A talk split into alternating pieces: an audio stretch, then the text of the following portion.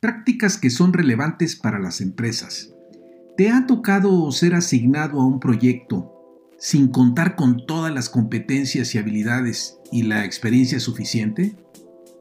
¿Cuáles serían los puntos finos que deberíamos cuidar al tomar la dirección de un proyecto que ya se encuentra en ejecución y está seriamente en problemas? Les saluda Armando Peralta en un nuevo episodio de Prácticas Empresariales. Sean bienvenidos. Sabemos que la responsabilidad de un proyecto recae en el director, quien tendrá que hacer rendición de cuentas en cuanto a si el objetivo planteado se alcanzó. Sin embargo, en esta responsabilidad también participa la oficina de proyectos, quien asigna al director acorde al tipo de proyecto, a las exigencias que éste tenga sin descuidar el tipo de cliente que se está atendiendo. Hasta aquí, todo esto suena muy bien. Sin embargo, en la práctica nos encontramos con directores de proyectos que están lejos de reunir el perfil requerido y que puede propiciar una mala gestión. En este episodio conversamos con Juan Carlos Manríquez, quien cuenta con una amplia experiencia en la dirección de proyectos y con quien abordamos estos temas que a veces llevan a realizar cambios en el equipo del proyecto, empezando por su director. Estamos convencidos que más vale hacer una buena asignación desde un principio para no afectar los propósitos del proyecto. ¿Estamos listos? Comenzamos. Prácticas Empresariales Podcast un espacio dedicado a ti. En cada episodio abordaremos temas de negocios, tecnología y emprendimiento que de forma permanente son motivo de análisis, reflexión y discusión. Conectamos con todos aquellos que hoy desarrollan e implementan mejores prácticas empresariales para compartirlas contigo. No olvides que para compartir el conocimiento se requiere de la interacción y de procesos informales de aprendizaje, tales como la conversación, historias y la integración a comunidades. Analizamos cada uno de los temas a la luz de la experiencia y el conocimiento de nuestro conductor e invitados especiales. Esto es Prácticas Empresariales Podcast con Armando Peralta. Comenzamos. Estimados amigos de la audiencia, nos da gusto tener la compañía de Juan Carlos Manríquez, quien ya ha estado en episodios anteriores. Es un gusto charlar de nuevo con él. Bienvenido, Juan. Hola Armando, ¿cómo estás?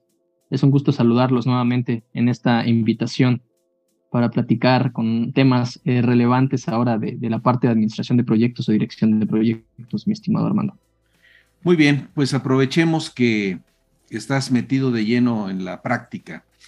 En este episodio nos enfocaremos al reto que existe cuando pues te toca asumir la dirección de un proyecto en tu organización en el entendido de que puede ser un proyecto o bien que recién inicia o bien un proyecto que enfrenta una situación crítica y que deriva en una, pues en una sustitución del director del proyecto o a veces por razones también de incompatibilidad con el director del proyecto. El cliente pues solicita un cambio, ¿no? Juan, te invito a que consideremos las condiciones de un proyecto cuando el director es asignado. ¿Cuáles son los puntos que el nuevo director del proyecto debería estar analizando el momento de la asignación, tratándose, por ejemplo, ya sea de un nuevo proyecto o un proyecto en curso y que está enfrentando desviaciones críticas que exigen un cambio, o bien un proyecto que está en curso donde el cliente exige un cambio del director eh, porque no reúne el perfil que ellos necesitan o simplemente no son compatibles. ¿Qué nos podrías comentar? Claro, Armando. Eh, fíjate que cuando, cuando comenzamos a, trabajar con proyectos, cuando son nuevos proyectos, evidentemente hay que empezar a definir tal como lo establece la metodología. Eh, muchas veces nosotros como director de proyecto, uno de los puntos importantes que vemos es realmente qué es lo que requiere el cliente, ¿no? ¿Cuáles son los requerimientos que ha establecido el cliente y cuáles son las expectativas que tiene sobre ese, sobre ese proyecto? A lo largo nosotros de la experiencia que hemos traído con proyectos, pues nos damos cuenta que todo esto, cuando se establece en contratos, se establece en algún anexo técnico, pues evidentemente nosotros lo vemos muy, muy eh, general, ¿no? Muy a alto nivel. Cuando ya empezamos a trabajar en el proyecto, pues nos damos cuenta que muchas veces no se consideraron puntos críticos, puntos muy específicos que nosotros tenemos que abordar ahora sí con, con, el cliente y a eso es a lo que le llamamos los requerimientos del cliente o las expectativas, ¿no? La gestión de las expectativas de los, de los clientes.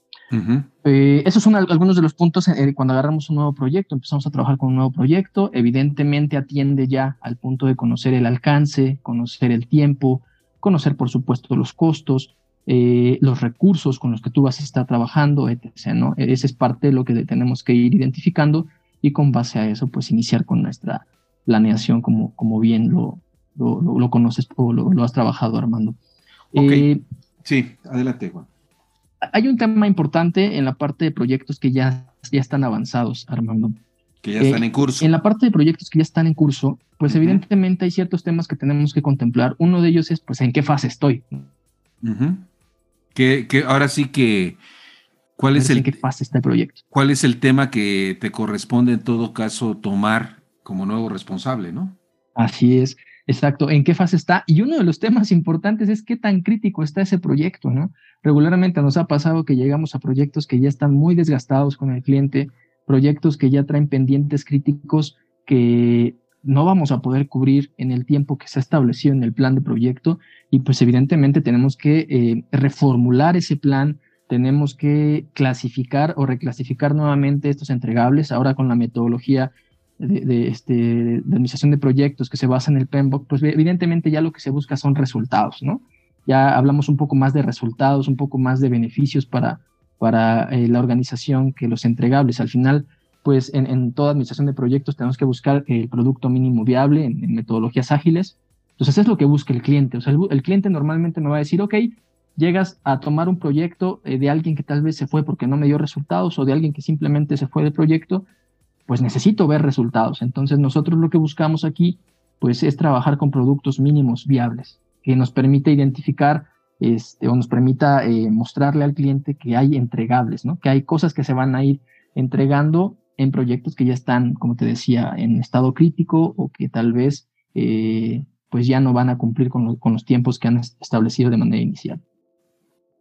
Ok, ahora, ¿qué margen puede tener el director de proyecto entrante ante estos escenarios antes de aceptar la asignación.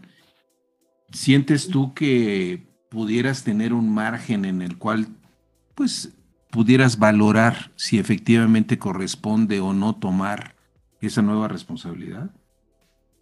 Yo creo que en el tema de margen va a depender mucho de qué, eh, como te decía, de qué tan crítico está este proyecto. Eh, nos ha pasado, de hecho, en uno de los proyectos que traemos eh, actualmente, nos sucede que el cliente ya está cansado, y lo digo así, está cansado de, que hay muchos retrasos, tal vez en muchas de las entregas que se le han prometido. Cuando llegamos nosotros a tomar este proyecto, ellos trabajaban con otro proveedor que evidentemente pues dejó muchos pendientes. Llegamos nosotros a tomar el proyecto y el cliente no puede esperar. O sea, el cliente al final lo que dice es necesitamos ya tener resultados. Y obviamente aquí pues el tiempo ya es, este, es muy corto nosotros lo que tenemos que hacer es un diagnóstico. Normalmente tenemos que hacer un diagnóstico sobre lo que tiene eh, o el avance que tiene actualmente el, cliente con respecto a ese proyecto para retomarlo y con base a ese diagnóstico, pues detectar cuáles son los posibles riesgos, ¿no?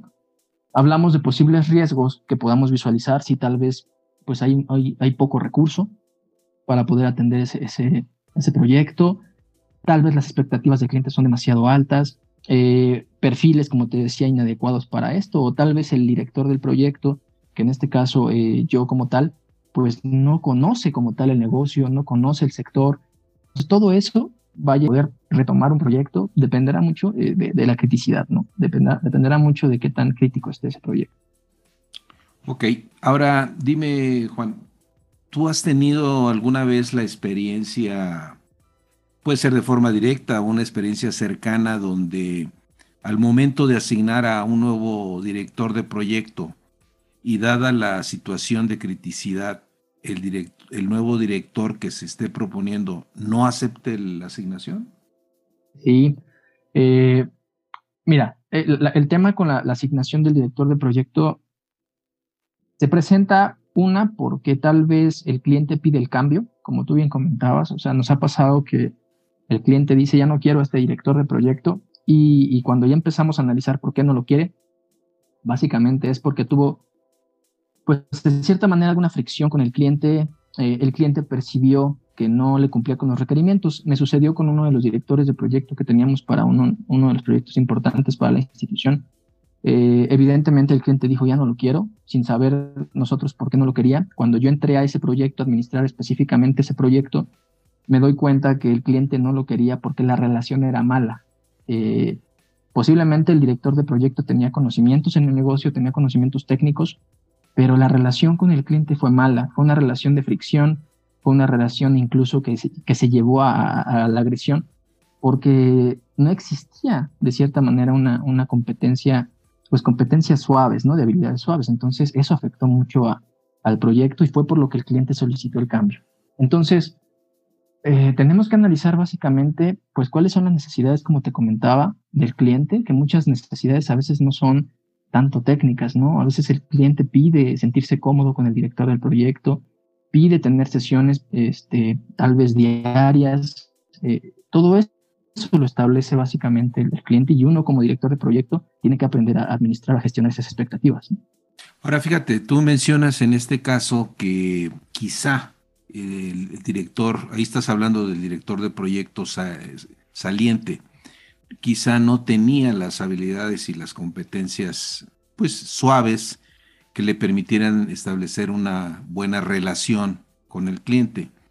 ¿Qué sucedió antes de asignar a ese, a ese director de proyecto que fue rechazado posteriormente? La empresa no revisó su historial, este, tardíamente se dieron cuenta que no contaba con esas competencias. ¿Qué tipo de descuidos puede haber ahí? o, eh, cuál es la lección que en todo caso habría que capitalizar, ¿no? De ese tipo de experiencias. sí, yo, yo creo que aquí no habían, tal vez no se habían percatado de, lo difícil que era eh, tratar a este cliente. De hecho, yo que he estado conviviendo con él, eh, no ha sido fácil. Es un cliente exigente, es un cliente que cuando eh, tal vez percibe que comete un error, se comete un error a lo largo de la, de la implementación o desarrollo de este proyecto, pues evidentemente levanta la mano y, difunde este error con todos los involucrados. Entonces, no es un cliente fácil, creo que ellos no lo percibieron, ellos cuando, cuando asignaron a esta persona eh, entendían que pues había una urgencia por, por administrar el proyecto, eh, fue la primera persona que, que, se pudo ocupar en ese momento, quiero, quiero pensarlo. Yo no estuve en esa asignación, sin embargo, evidentemente lo que buscaron ellos era cubrir ese, ese puesto y, no se dieron cuenta de que el cliente pues era muy exigente, traía cierta, cierto comportamiento incluso de rechazo, pues para, para nosotros como proveedores, porque como te, te comentaba anteriormente, ellos tenían otro proveedor, tal vez estaban casados con su dinámica o estaban casados con la forma en cómo se administraba el proyecto, llegamos nosotros, lo administramos de otra manera, tal vez no fue lo que a ellos les parecía, y bueno, todo eso que se fue arrastrando, pues nos llevó al, conflicto, ¿no? Pues fue de esa manera en cómo se empezó a desarrollar la problemática entre cliente y, proveedor, básicamente pues, reflejada con este director de proyecto. Entonces, eh, muchas veces nosotros pues no nos percatamos del comportamiento del cliente, no es tan visible ¿no? Para, para el stakeholder que de repente empieza a identificar o se empiezan a asignar los recursos, pues evidentemente a veces eh, no, no, se, dan cuenta de, de, cómo está siendo el comportamiento del cliente, ¿no? Entonces es importante visualizar esa situación pues, para saber qué tipo de persona o qué tipo de perfil requieres.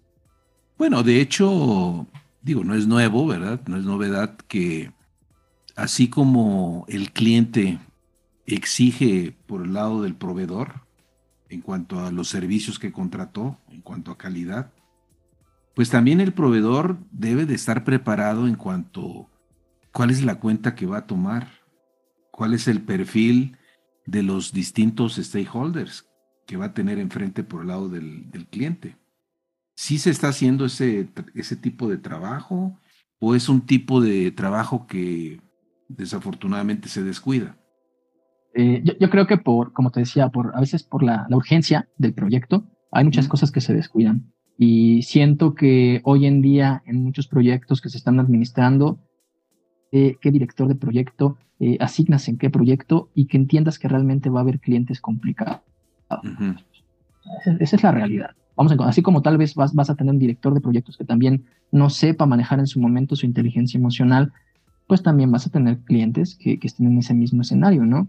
Eh, cuando trabajamos, por ejemplo, con, con, Scrum, en este caso, que ha sido una de las formas que, que las empresas han encontrado para poder administrar eh, proyectos en un enfoque más ágil, pues nos damos cuenta que existe ahora también un Scrum Master, ¿no? O sea, esta persona que busca de cierta manera a ayudarle al equipo o a los developers a, a, implementar de mejor forma las prácticas, pero a veces el cliente ya lo ve como, como este intermediario, ¿no? Este intermediario que, que que le ayude a suavizar problemáticas entre el equipo de desarrollo o, cualquier otro proyecto que se esté llevando a cabo y, este, y el cliente. Entonces ya vemos a un Scrum Master tratando de resolver problemáticas involucrado en este tipo de situaciones, por lo cual no te lleva a nada porque incluso ya la metodología pierde su sentido.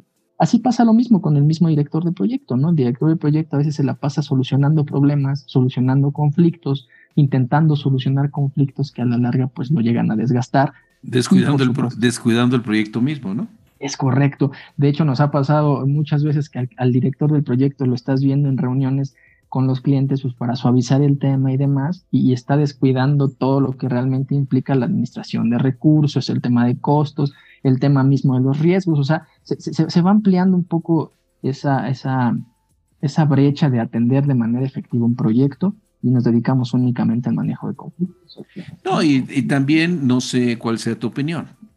Cuando el proyecto empieza a mostrar ciertas dificultades, desviaciones que se van plasmando, ¿no?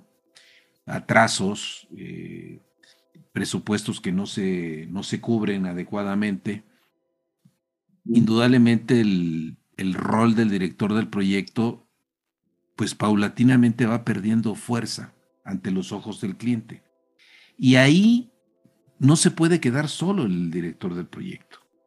Ahí, desde luego, el patrocinador por el lado del, del proveedor, tanto como la oficina de proyecto, también tienen que tener presencia y acto de presencia en esas reuniones de seguimiento que luego a veces se convierten en reuniones que son verdaderamente una tortura, ¿no? ¿Qué opinas de eso? Así es. Así es. Yo, lo que veo aquí es que si este director de proyecto tiene la habilidad de tener una visión, eh, de hecho es parte también de los principios, ¿no? Este, hoy en día con, el, con la, actualización, de tener una visión holística, va a ser más fácil para él poder involucrarse, porque sucede que a veces el director de proyecto se centra únicamente en los requerimientos entregables, que otras necesidades posiblemente el cliente, que no son necesidades especificadas tal vez en, un alcance, sino necesidades más de de tratos, necesidades más de relación con él, está exigiendo y que tal vez eso ayudará, ¿no? De repente a mí me comentan, oye, es que con tu cliente te llevas bastante bien, ¿no? De repente, ¿no? Y, no lo puedes llevar al extremo, pero, pero a veces uno busca también suavizar la relación porque ese va a ser el beneficio que te va a arrojar también el proyecto, ¿no? Entonces es un tema de ir madurando eh, este proyecto con el cliente para que, por supuesto, como todos lo sabemos, pues el cliente nos siga buscando, ¿no? El cliente nos siga pidiendo administrar más proyectos. Eh, uno de los temas que yo siento que, que debería dominar, que es parte crucial del director de proyectos, es entender uno, su portafolio. ¿Cuál es el portafolio de proyectos? Dos, por supuesto, cuáles son los proyectos críticos, en qué estatus están, por qué han sido críticos y obviamente cuál es la situación que se lleva con ellos. Y tres, si realmente los recursos con los que se cuenta en ese momento son suficientes. Eh, nos ha pasado que, el cliente se queja de que tal vez no tenemos recursos suficientes para el proyecto y el cliente piensa de repente que son ilimitados los recursos, ¿no? Que tienes una maquinita donde van saliendo todos los recursos para poder este, atender ese proyecto. Entonces, creo que esa visión holística ayudaría mucho a que el director de proyecto atendiera de manera efectiva ese, ese proyecto o un proyecto nuevo o un proyecto que ya está en proceso. Ok, continuando con el tema de los proyectos que presentan una situación crítica, necesariamente tendríamos que esperar a que sea el cliente eh, quien nos pida el cambio de un director de proyecto. ¿Qué podríamos hacer nosotros como proveedores antes de que llegara una decisión? Nosotros tendríamos que estar, claro, eh, es parte de la, visibilidad que deberíamos de tener nosotros en el proyecto, ir viendo los resultados, ¿no? Eh, a veces uno como director de proyecto se nos pierde un poco de foco de qué tan satisfecho está el cliente. Recordemos que en un proyecto deben de existir métricas, ¿no? Entonces estas métricas son las que nos van dando pues luz de, cómo se va comportando el proyecto. En nuestras reuniones normalmente que nosotros tenemos de, proyecto, pues tendremos que ir viendo esta, esta situación. ¿Qué sucede? Que a veces hacemos eh, nosotros, nos, nos hacemos eh, de la vista gorda de repente eh, con la gente que está administrando el proyecto o el director del proyecto, sabemos que ese director del proyecto ya no está dando resultados y tal vez, como te decía, tal vez ya no es porque él no sea bueno técnicamente o no conozca el negocio, sino que la, la relación o la fricción que ya se tiene con el cliente es demasiado crítica y por supuesto esa relación eh, empieza a dañar y afectar a todo el proyecto. Entonces, en ese sentido, yo lo que sugiero como tal pues es que realmente cuando tú vas revisando tus métricas y entre estas métricas este, se involucre, por supuesto, la relación con el cliente, y si tú detectas o vas, vas detectando que el cliente realmente no está satisfecho, este, pues hay, es momento de cambiarlo, ¿no? Ahora, el, cliente no te comunica solo una vez. o sea, no te, no te, no te este, tú dices, tú dices, no te comunica una sola vez que las cosas van mal. Claro, no, no, no. Te va, dando, te, va dando señales, ¿no? En el camino. Sí, es correcto. O sea, hay, banderas rojas eh, todo el tiempo, sean correos electrónicos, sean este, oficios, porque a veces manda oficios ya diciendo, ¿sabes qué? Eso ya digo yo, te podría decir que son los últimos niveles. A veces son mensajes, en las reuniones incluso eh, se manifiesta ya esa fricción. Entonces, hay muchos focos rojos que tú vas viendo a lo largo del proyecto y es cuando ya tendrías que tomar la decisión, en este caso la oficina de proyectos, de, de, cambiar a, este director. Y que deberían de atenderse.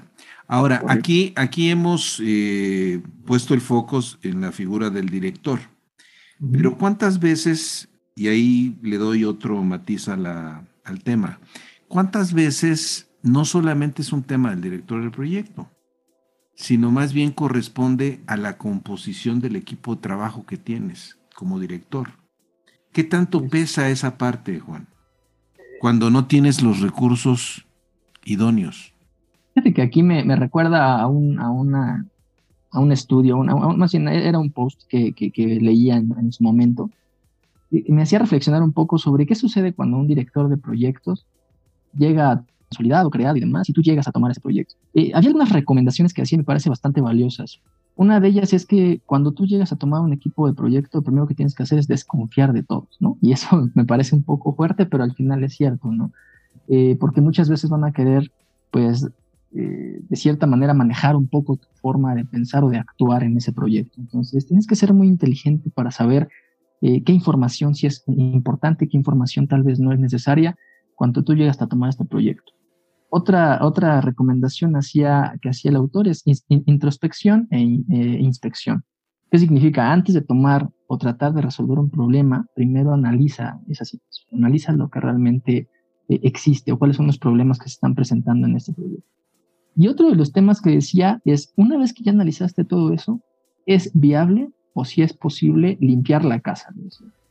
¿Qué significa esto? A veces es necesario tomar decisiones fuertes de quién sí puede continuar en el proyecto y quién, sí debería continuar en el proyecto.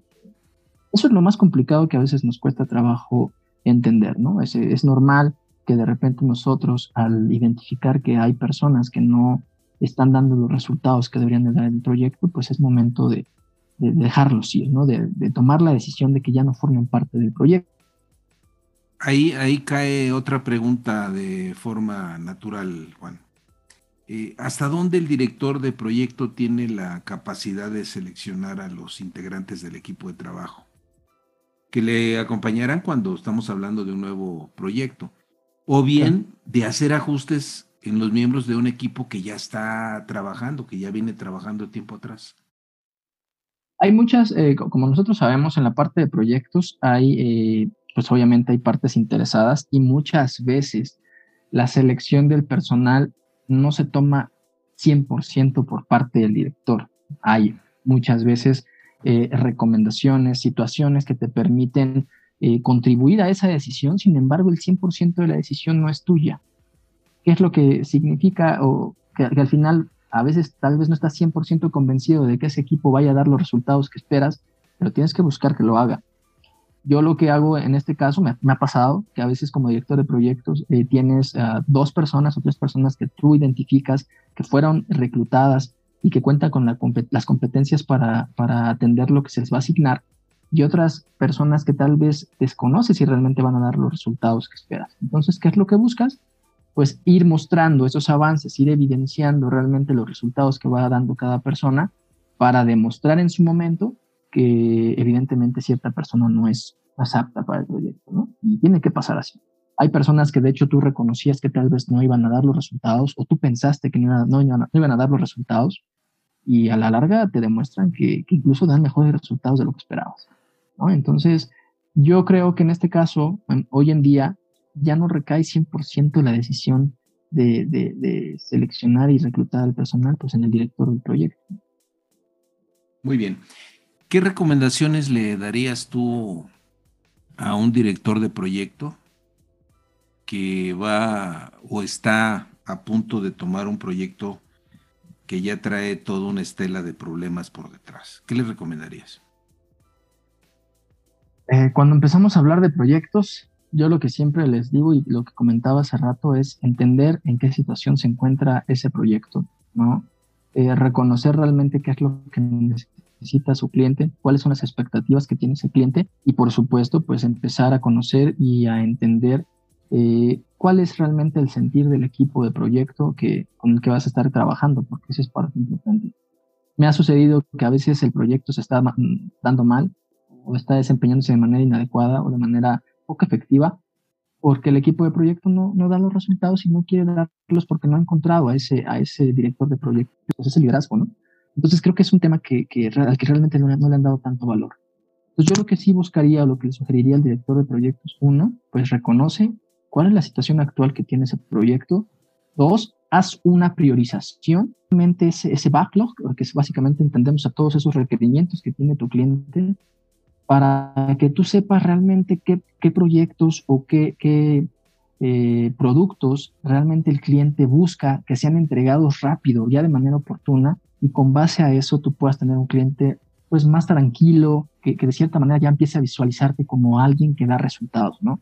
A veces cometemos el error de llegar y querer seguir con la misma línea que traía el director de proyecto, ¿no? Si traemos un plan de proyecto y vamos a, este, no sé, al 50% de avance y ya va retrasado, ¿no? Ya trae una desviación, nosotros seguimos pensando que vamos a seguir con la misma línea, traer la misma línea de ese proyecto, y no es cierto, a veces hay que detenerse, este, pensar qué está sucediendo en ese proyecto y obviamente reformular, porque el cliente, por supuesto, ya espera ver resultados. Es lo único que quiere el cliente. ¿no? Entonces, entregarle resultados, entregarle productos mínimos viables que él, sienta y vea que van a, pues básicamente están, están este, cumpliendo con lo que ellos han especificado como requerimientos.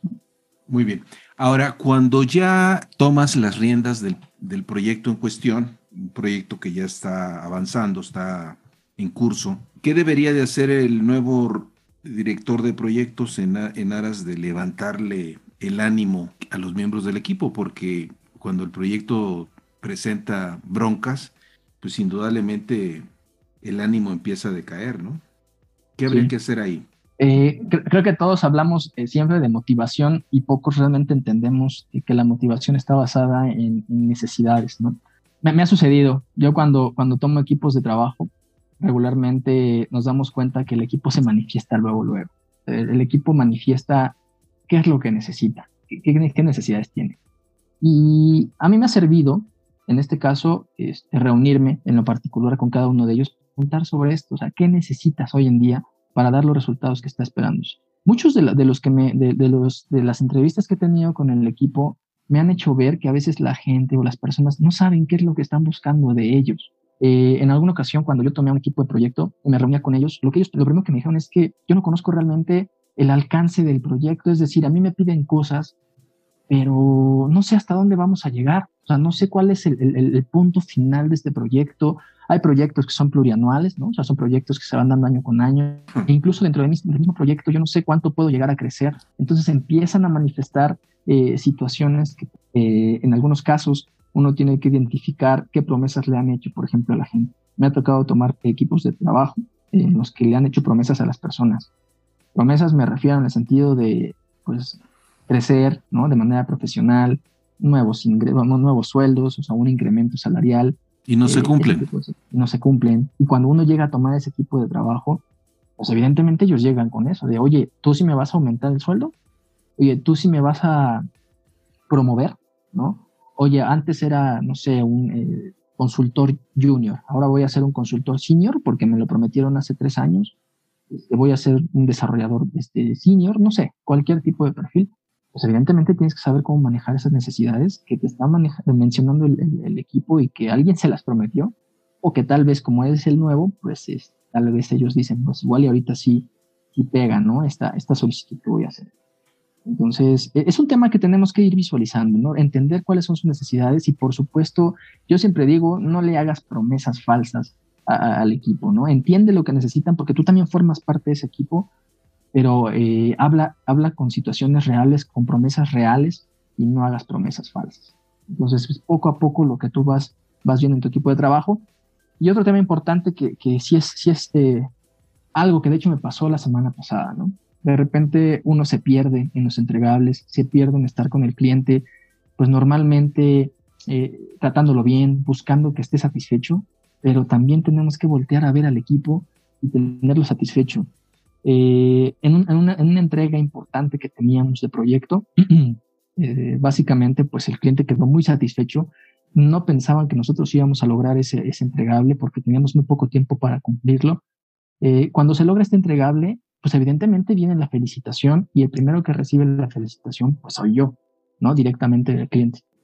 A veces pasa que se queda hasta ahí la felicitación. Y, no, baja, y no baja el resto. Es correcto. ¿Qué sucede? Que cuando se queda ahí, pues eh, el, el, el, equipo dice, oye, pues logramos sacar algo muy importante, algo que era crítico y no bajó. Entonces la semana pasada, cuando nos reunimos, esa felicitación la externé y, no fue una felicitación que solo fuera del cliente, sino fue mía como tal.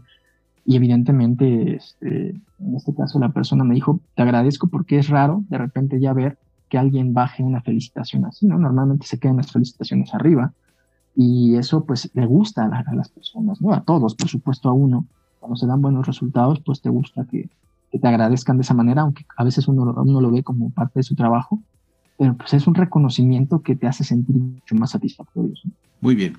Ya para cerrar, Juan, poniéndonos en los zapatos de un proveedor, ¿deberíamos de aceptar cualquier tipo de proyecto o consideras que hay proyectos que de origen ya son un problema? ¿Y qué deberíamos de hacer con ese tipo de proyectos? Es, es un reto a, mí me gusta tomar retos. Este, me ha pasado que me han dado proyectos que yo veo muy difíciles, ¿no? que han estado en estado crítico y los he tomado. Pero sí eh, ves que son viables al final del camino. Por supuesto, sí, sí, sí. Cuando haces un análisis, dices, es viable eh, hacerlo, pero no en el tiempo. A mí, me ha pasado mucho que tomo un proyecto y yo externo, ¿sabes qué? A ti te prometieron, cliente, que el proyecto lo ibas a tener concluido en, no sé, en tal fecha no, no, no va a ser así. Este, por el análisis que se hizo, lo vas a tener dos meses después, si es, buena la propuesta o no. Pero al final lo que nosotros buscamos con esto es ser realistas y hablarle eh, lo más eh, cercano a, lo posible, a lo real al cliente. Eh, en este caso yo creo que si nosotros empezamos a trabajar como directores de proyecto, siendo realistas, ¿no? que posiblemente vamos a tomar los proyectos más críticos. Si el director de proyecto realmente siente que no cuenta con el conocimiento, eh, el entendimiento del negocio, el entendimiento del proyecto, de un proyecto que ya está avanzado, pues yo recomendaría que no lo tome. Eh, eh, ¿Por qué? Porque a veces el, cliente, cuando entra un nuevo director de proyecto y lo ve que no conoce del negocio o no conoce de ese sector, se vuelve un tanto apático, rechaza a ese director. ¿Por qué? Porque lo, un cliente, lo que un cliente busca es que alguien hable su mismo idioma. Entonces me ha sucedido que a veces el cliente, por ejemplo, en un proyecto que traíamos, me decía, oye, además de que tú entiendas el negocio y demás, quiero que también sepas de contabilidad. Quiero casi, casi un contador, ¿no? De repente dices, no, es complicado, ¿no? es complicado que yo teniendo una profesión, además tenga también una profesión de contabilidad. Se vuelve un tema que además este, pues es riesgoso para el director del proyecto. Entonces, creo que tiene que determinar el director si realmente eh, pues es apto para poder tomar ese proyecto y es válido decir no. Yo los proyectos que he tomado han sido retadores, muchos de ellos, y, y han salido, pero como bien dices, ¿no?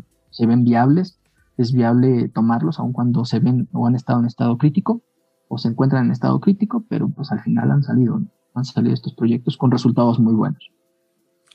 Muy bien, Juan. Pues eh, como siempre agradecerte tu participación. ¿En dónde te podemos localizar si alguien de la audiencia quiere hacer contacto contigo? Mi correo electrónico es la, la, única opción que, que, tenemos hoy en día para poder mantener este contacto. Es de casa manriquez.juan.gmail.com. Muy bien.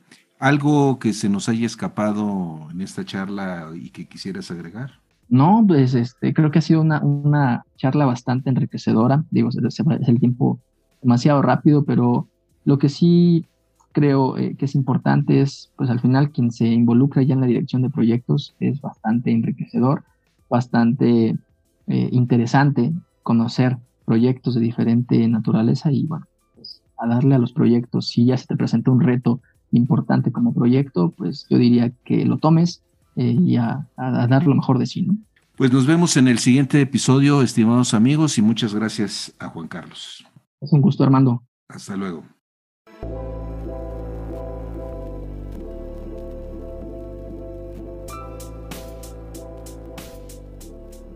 Hagamos una recapitulación de la charla que hemos tenido con Juan Carlos Manríquez respecto a los retos que asume un director de proyecto al asumir el rol. En este episodio hemos considerado que la dirección de un proyecto bien puede ser un proyecto que va iniciando o en su defecto un proyecto que ya se encuentra en marcha y que al enfrentar una situación crítica puede derivar en la necesidad de hacer cambios y sustituir inclusive al director del proyecto. 1. Tratándose de nuevos proyectos, debemos de considerar tal y como lo establece la metodología, qué es lo que el cliente necesita y cuáles son sus expectativas sin dejar de considerar lo que se ha plasmado a nivel contractual y formal. 2. En proyectos que ya están en curso, distinguir en qué fase se encuentra y cuál el grado de criticidad en que se halla para determinar si se reformula o no el proyecto. 3. Cuando el cliente ya está cansado por la infinidad de atrasos en que ha incurrido el proveedor y toma la decisión de sustituirlo, desde luego busca resultados de forma inmediata con el nuevo proveedor. Sin embargo, es necesario que el cliente no pase por alto el diagnóstico del nuevo proveedor y de los riesgos que se identifican. 4. En algunos casos, el director del proyecto, por no contar con las habilidades tanto duras y suaves, eh, ocasiona que el cliente solicite su baja, ya que en lugar de sumar, resta los propósitos planteados. Esto sucede por el lado del proveedor al asignar a un recurso que no cubre el perfil o se minimizan los requerimientos que exige el proyecto. 5. De preferencia, el director del proyecto debe contar con una visión holística y que procure establecer un buen trato con el cliente.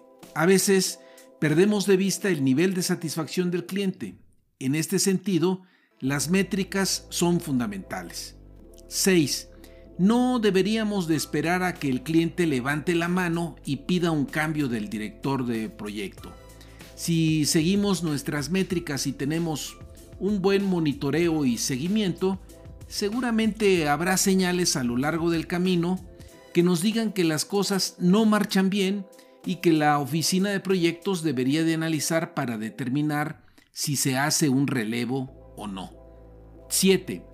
Al momento de tomar las riendas de un proyecto que ya se encuentra en marcha, es pertinente que el nuevo director asignado haga una evaluación del equipo de trabajo y si se requiere hacer cambios, eh, no dudar y hacerlos.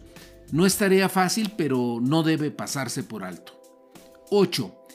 A veces no está en manos del director del proyecto hacer la selección de todo el equipo de trabajo. Sin embargo, no debe descuidar, conforme se va avanzando, cómo va siendo la participación de los integrantes en las actividades que tienen asignadas. En la ejecución del proyecto, los miembros del equipo se van manifestando y el director debe estar atento, no descuidar el tema de la motivación y de escuchar a cada uno de los integrantes en cuanto a sus necesidades. No es suficiente que el cliente eh, se sienta satisfecho, también los mismos miembros del equipo deben experimentar satisfacción con el trabajo que se está ejecutando. Estimados amigos oyentes, ya eh, sea en nuestro rol de proveedores o bien en nuestro rol de clientes, pongamos especial atención al historial y competencias de la persona que estará gestionando nuestro proyecto. Si tenemos dudas en cuanto a la persona asignada, eh, más vale discutirlo abiertamente desde el inicio y no esperar a llevar un porcentaje de avance importante para darnos cuenta que la ejecución de los trabajos presentan desviaciones que a todos nos afectan. Lo mismo aplica para el resto del equipo que se está integrando.